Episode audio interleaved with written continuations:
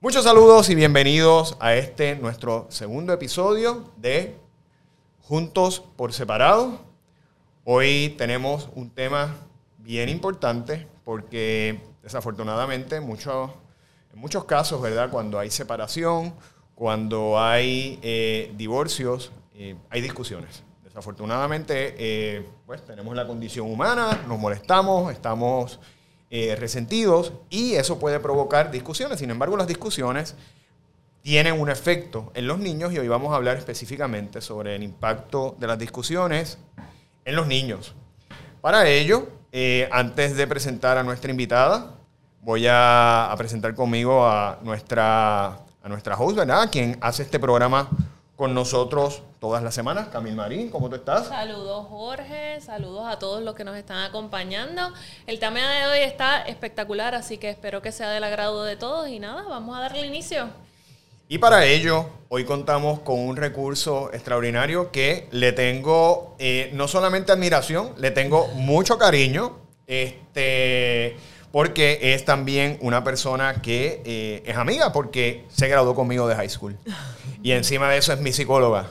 Y es extraordinaria. Así que se la voy a recomendar de saque. A todo el que necesite una psicóloga puede ir con ella porque no se va a arrepentir. Es una persona extraordinaria con un gran corazón y con, una, y con un alto grado eh, de profesionalismo, la doctora Ingrid Marín. Ingrid, buenos días, Jorge. Buenos días, Camil. Un placer estar con ustedes durante la mañana de hoy compartiendo un tema tan importante como el que vamos a estar hablando durante la mañana. Qué bueno Muy bien. Que acompañas. Sí, gracias. Gracias, doctora. Eh, aquí te voy a decir doctora. O sea, te voy a decir Ingrid, pero te voy a decir doctora para tratarte, tú sabes, con deferencia. Camil, si quieres empezar tú con las preguntas. Sí, doctora, este tema realmente es, ¿verdad?, de, mucha preocupación para los padres. Eh, ¿Cómo usted entiende que puede afectar eh, en términos si puede haber algún trauma en, ¿verdad? en la crianza de ese niño, el que los padres que discuten frente a los niños. Pues mira, Camil, definitivamente lo que son discusiones, lo que es un ambiente hostil, tiene un impacto nocivo en la estabilidad emocional de los menores. Este, tenemos que reconocer que las discusiones entre parejas no solamente se dan cuando hay procesos de divorcio, este, las discusiones entre parejas se dan en parejas que están felizmente casadas y son cuestiones de diferencias que todas las personas tenemos porque somos seres humanos diferentes, puntos de vista diferentes. Lo importante en estas situaciones, bien sea en un proceso de divorcio o en un proceso de la vida cotidiana de una pareja, que las discusiones se lleven a cabo de una manera o las diferencias se lleven a cabo de una manera controlada, donde no hayan unos tratos hostiles, donde no hayan gritos dentro de todo lo que sea posible, para que esa estabilidad emocional de nuestros hijos no se ve afectada, porque cuando creamos un ambiente donde los niños sienten gritos, sienten mal humor, mal humor entre los padres o simplemente ven silencio y distanciamiento, también se afectan porque pensamos que los niños no se dan cuenta de lo que está sucediendo en, en el entorno familiar, pero sí se dan cuenta. Lo que pasa es que se mantienen en silencio porque no saben expresar de forma verbal lo que ellos están sintiendo.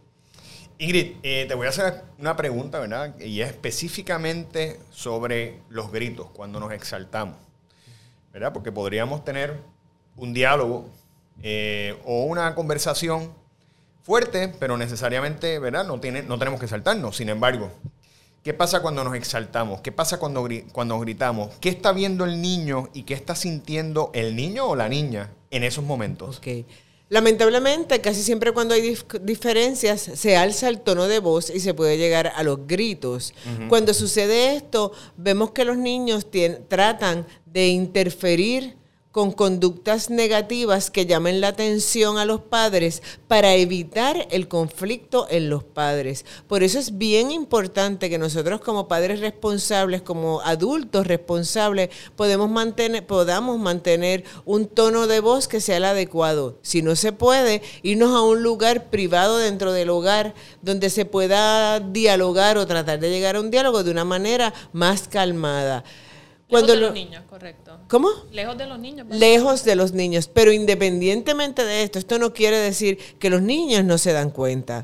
Tenemos que tratar de que si la diferencia es tan grande, pues vamos a llevar a nuestros hijos a un lugar donde ellos no estén en contacto, que no estén en el hogar, lo llevamos a, a casa de un amiguito, lo llevamos a casa de la abuela, por si es una conversación caldeada que pudiese llevar a la pareja a subir el tono de voz porque esto es algo bien importante y los niños lo notan. Los papás discuten en la habitación y los niños escuchan y los niños se preocupan. Y una de las preocupaciones más grandes de los niños cuando está sucediendo esto es que los padres se separen, porque aunque parezca este, difícil de creer, los niños, aunque haya maltrato en el hogar, físico o emocional, aunque hayan discusiones frecuentes, ellos quieren que sus padres estén juntos. Entonces empiezan a, a preocuparse por un posible divorcio, sin saber si esa discusión va a traer como consecuencia un divorcio finalmente, que puede ser que sí, puede ser que no. Sí, la mente básicamente les vuela.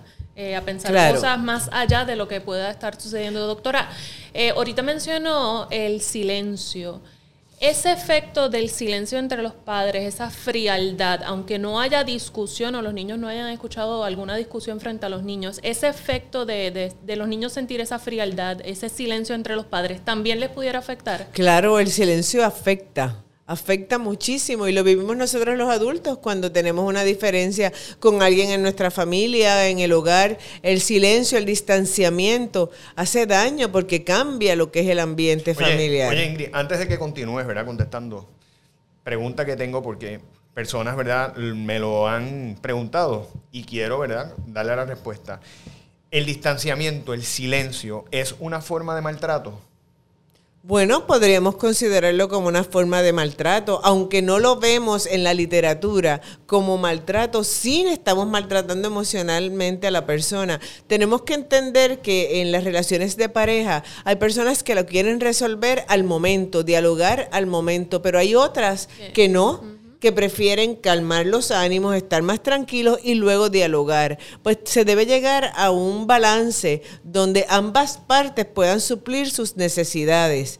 Vamos a darte un espacio para que tú te mantengas en silencio y no hablemos del tema, pero debe ser un tiempo adecuado. No es saludable para los adultos y tampoco para los niños tres días de silencio, una semana de silencio, porque el silencio viene acompañado de actitudes y eso los niños lo ven. Y si los padres no tienen una buena solución de conflictos, una buena solución de problemas, es lo que los niños van a emular en sus relaciones con sus hermanos, con sus pares y posteriormente en sus relaciones de pareja. Y hay estudios que reportan, y es bien importante traerlo, que los niños a tan temprana edad de los seis meses, cuando viven en ambientes hostiles a nivel donde familiar, donde hay maltrato intrafamiliar, empiezan a recibir ese tipo de, energía, y vemos en ellos fisiológicamente que su corazón se acelera y vemos que hay hormonas asociadas al estrés que aumentan en, en, la, en, lo en la fisiología de, nuestros niños. Sí. Increíble. Wow. Eh, doctora, le pregunto, ¿qué pasa cuando hay maltrato? Maltrato físico. ¿Qué pasa cuando la pelea la discusión se sale de control y hay maltrato físico, hay violencia doméstica de cualquiera de las partes, ¿verdad? Normalmente vemos que es del hombre hacia la mujer, pero puede pasar de cualquiera de las dos partes. ¿Qué hacer en esos momentos? ¿Cuáles son las implicaciones? ¿Cuál es el impacto que puede tener en los niños ver una forma de maltrato físico? Pues que, qué bueno que lo aclara, Jorge, que puede ser de las dos partes, porque aunque vemos mucho en las páginas de los periódicos que el maltrato físico o el maltrato emocional es, es por parte del, del hombre, no necesariamente la mayor parte del tiempo es así. Este, también hay maltrato físico por parte de las mujeres. El impacto en estos, en los menores es sumamente detrimental, detrimental para su salud emocional, es dañino y también niños que vienen de hogares donde hay maltrato físico tienen una, una predisposición a ser maltratantes cuando tengan una relación de pareja. Y empezamos a ver cómo las conductas de los niños en su medio ambiente académico, en su medio ambiente social, también es agresivo, es hostil, es de golpe, porque de golpes, porque los niños aprenden por modelaje. Y si ven que en la forma de resolver los problemas es mediante la agresión física o verbal, es la forma que ellos entienden que es la correcta. Por eso es bien importante invitar a la reflexión a mujeres y a hombres que están viviendo un patrón de violencia doméstica que salgan de ella, que la trabajen, que busquen ayuda, que busquen ayuda porque viene la, la codependencia, viene el no separarnos por nuestros hijos, cuando realmente lo que le estamos haciendo es daño a nuestros hijos. Y a veces, o yo podría decir, me atrevería a decir siempre, es mejor una separación dentro de lo que se pueda saludable a un ambiente hostil, de maltrato, de golpes.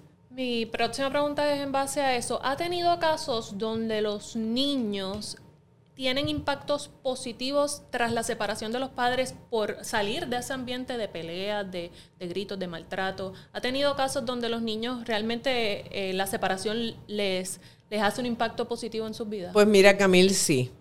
Hay niños que han verbalizado que quieren que sus papás se separen porque el ambiente es difícil en el hogar, porque su mamá es maltratada porque su papá le grita, porque todos este, dentro de esas discusiones familiares, todos son víctimas de maltrato.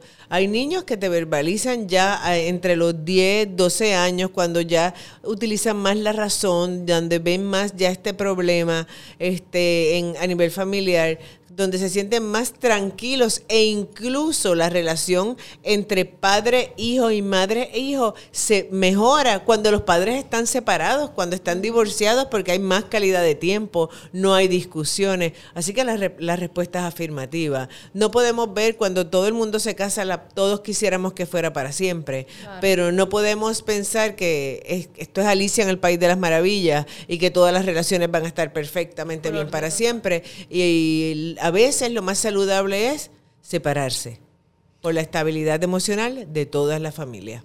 Eh, doctor, le voy a hacer una última pregunta y es consejos para prevenir las discusiones y la explosividad sobre todo, porque podemos tener, ¿verdad?, diferencias pero pueden ser bien llevadas. ¿Qué consejo nos da? ¿Cómo podemos manejar eso para evitar esos gritos, el conflicto, la pelea?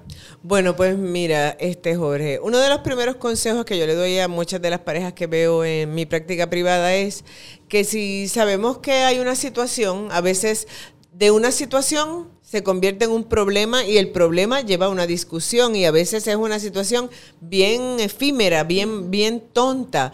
Pues lo que yo les recomiendo es que si una de las partes enciende el fuego, el otro que no avive la llama. ¿Qué quiero decir con esto? Si hay una persona que está molesta, una de las partes está molesta, se muestra con coraje, se muestra como este, con ganas de discutir, pues la otra parte no empezar a avivar ese coraje, aunque piense que tenga la razón, es mejor decir, luego hablamos cuando estés más tranquilo, cuando los niños no estén nos retomamos el diálogo. Cuando ya se ha dado una discusión, y estamos y me refiero a una discusión normal en cualquier tipo de pareja, donde quizás se levantó la voz, este, pero no hubo maltrato, una discusión que se da en todas las familias, pues lo que debemos es no incluir a los niños en la, en el problema de la pareja, pero sí debemos de forma pedagógica este, hablar con ellos y decirle, mira, quizás ustedes escucharon que mamá y papá estaban discutiendo, todos tenemos diferencias y a veces no nos podemos poner de acuerdo, pero lo importante de todo esto es que mamá y papá van a llegar a unos acuerdos para que todos estemos más tranquilos. Esto no quiere decir que nos vamos a separar, si ese fuera el caso, pero ya esa diferencia entre mamá y papá pasó. Y tú no tienes la culpa de esto, porque hay niños que piensan que las discusiones de los padres es por su culpa, que ellos tienen la culpa porque se portaron mal, porque sacaron mala nota, porque no atendieron a la maestra, porque no se conectaron al momento de que se tenían que conectar en la computadora. Entonces es bien importante que no necesariamente le tenemos que decir cuál es la razón, pero sí que hay una diferencia como él lo tiene con sus hermanos, con sus amigos y le podemos traer hasta ejemplos para que vea que siempre hay espacio para una solución de problemas de forma saludable. Definitivamente, eso me gustó y verdad, y lo que queremos es que los niños estén sanos, eh, verdad, eh, su, salud mental esté, verdad, bien. Eh, yo creo que eso es lo más importante, lo que todos buscamos, así que le agradecemos mucho, doctora, por habernos acompañado. Definitivamente este es un tema que, esperemos que todos lo compartan, ¿verdad? Para no tan solo parejas que se estén divorciando, sino también parejas que, que ¿verdad? Que estén en ese proceso, pues puedan este, manejarlo de manera correcta. Importante, eh, ya ustedes saben, tienen varios consejos. Queremos, ¿verdad?, que usted, su pareja y su familia estén bien emocionalmente para que pueda haber, ¿verdad?, esa armonía y esa paz en el hogar, aunque hayan situaciones complicadas, porque todos los tenemos, es parte de, con, de, la, de, ser un ser humano y de la vida. La vida es así. Y, eh, doctora, le agradecemos su eh, visita, ¿verdad? Y sus consejos en el, en el día de hoy. Y si este episodio le gustó, como dijo Camil, dele share, compártalo, dele like también. Y puede dejarnos comentarios, puede hacernos sugerencias de temas, puede hacernos preguntas, que precisamente estamos poniendo esta plataforma, este proyecto llamado Juntos por Separados, para ayudarlo a usted y poder eh, mejorar el bienestar tanto suyo como el de su familia. Así que esperamos verla. Eh, doctora, este, algo que le quiera decir a su audiencia. ¿Dónde la pueden conseguir? Sí, gracias Jorge, gracias Camil por invitarme. Mira que se, me, que se me va a pasar el marketing. Se pueden comunicar conmigo al 787-222-4999. Este, y algo bien importante, aunque el tema no le haya, no haya sido su situación, pero dele share, porque es importante que quizás usted aprendió, pero no está pasando por esa situación, pero al darle share, quizás está tocando a la puerta de una persona que está viviendo por una situación como esta y no se ha decidido a buscar ayuda. Eso es así. Así que pueden, da igual, eh, dudas que tengan, comunicarse contigo. Yo puedo dar fe, que es mi psicóloga, que es una persona extraordinaria. Yo se lo digo cada vez que, cada vez que me atiende, yo se lo digo Dios, que tú eres excelente. Así que eh, pueden tener, ¿verdad?, esa mano amiga en la doctora Ingrid Marín. Camil Marín, gracias nuevamente por estar aquí conmigo, por hacer este proyecto juntos. ¿Algo que le quieras decir a la audiencia antes de cerrar? Nada, saben dónde conseguirme, en Mommy Rumors en todas las plataformas digitales. Y él es Yo Soy Tu Papi. Yo Soy Un Papi. Yo Soy Un Papi. Pueden buscarnos en yo soy un papi.com y pueden seguirnos también en nuestras redes sociales bajo Instagram y Facebook en Yo Soy Un Papi PR, donde va a poder tener contenido diariamente que estamos preparando con muchas herramientas, consejos prácticos para ayudarlos en esa noble encomienda que es la crianza de sus hijos. que no es fácil, pero todos tenemos, ¿verdad? Que ayudarnos porque no, no, vienen con un librito ni con una guía, con un manual de cómo hacerlo. Pero para eso estamos nosotros, para ayudarlos. Así que nos vemos en la próxima edición de Juntos por, separado.